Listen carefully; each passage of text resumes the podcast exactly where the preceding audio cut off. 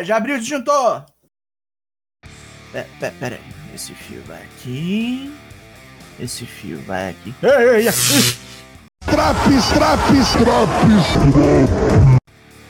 Lá vamos nós para o segundo relâmpago. Sou o Douglas Jung do Four Corners Wrestling Podcast. Eu trago para vocês o AW Rampage em 5 minutinhos. É, é dança? É, é baile? É baile? É dois pra lá, dois pra cá, pisa aqui, pisa ali.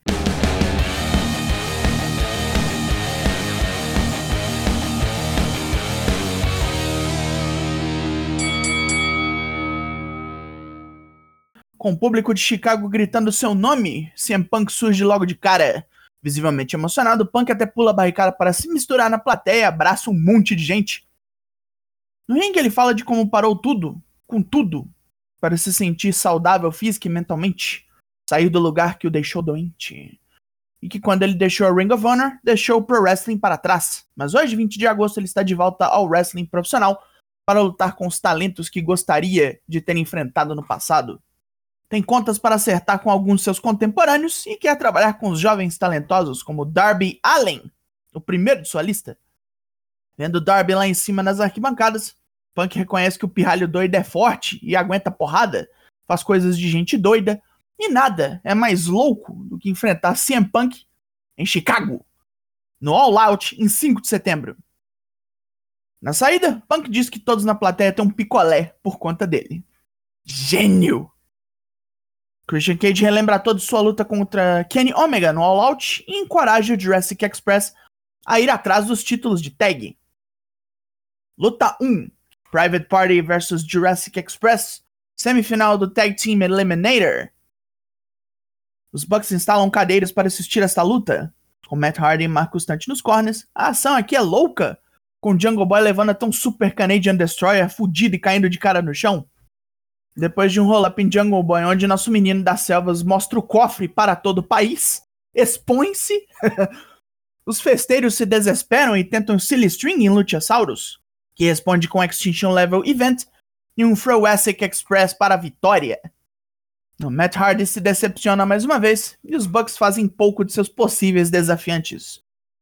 Luta 2: Jade Cargill vs Kiera Hogan. Kira Hogan tem pouquíssimo tempo de ação, pois Jade parece que está com pressa e prega a moça no Jade em 1 minuto e 7 segundos. Nu? que rápido. Esqueceu nada, não? Daniel Garcia tem a 2.0 ao seu lado, falando que estão todos prontos para John Moxley. O homem da violência sem roteiro simplesmente diz que é ruim dele perder hoje. Luta 3: John Moxley versus Daniel Garcia. Garcia faz uso de catch para cortar Moxley na canela, atacando as pernas do ex-campeão em altíssima velocidade. Moxley sai voado depois de evitar um ankle lock e enfia um lariat imbecil. Chegando pro Paradigm Shift, Moxley quase toma uma chave de perna, mas simplesmente enforca o oponente com um Bulldog Choke e ele desiste. Depois da luta, a 2.0 ataca os presentes, mas Sting e Darby Allin vêm para exterminar o time Canadá, com um Stinger Splash e um Coffin Drop nós terminamos essa semana. Pontos positivos? Punk, né? Como é que não vai ser? Retorno triunfal do cara e a promessa da luta dele contra o Darby Allin. Aí vem! A abertura e o main event foram muito boas amostras de wrestling. E temos alguns desenvolvimentos de tramas do Dynamite correndo pela sua sexta-feira. Pontos negativos. Um minuto só pra luta das minas é sacanagem, né? Bom, não é exatamente um ponto negativo, mas abrir com o retorno CM Punk depois de sete longos anos é maldade total para todo mundo que se apresentou no ringue depois dele. A nota desse Rampage é. Rufem os tambores! 8 de 10! A primeira dança terminou.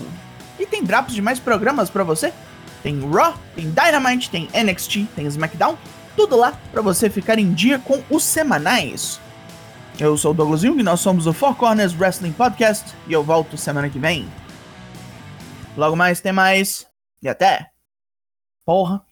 Quero sorvete agora. Hum.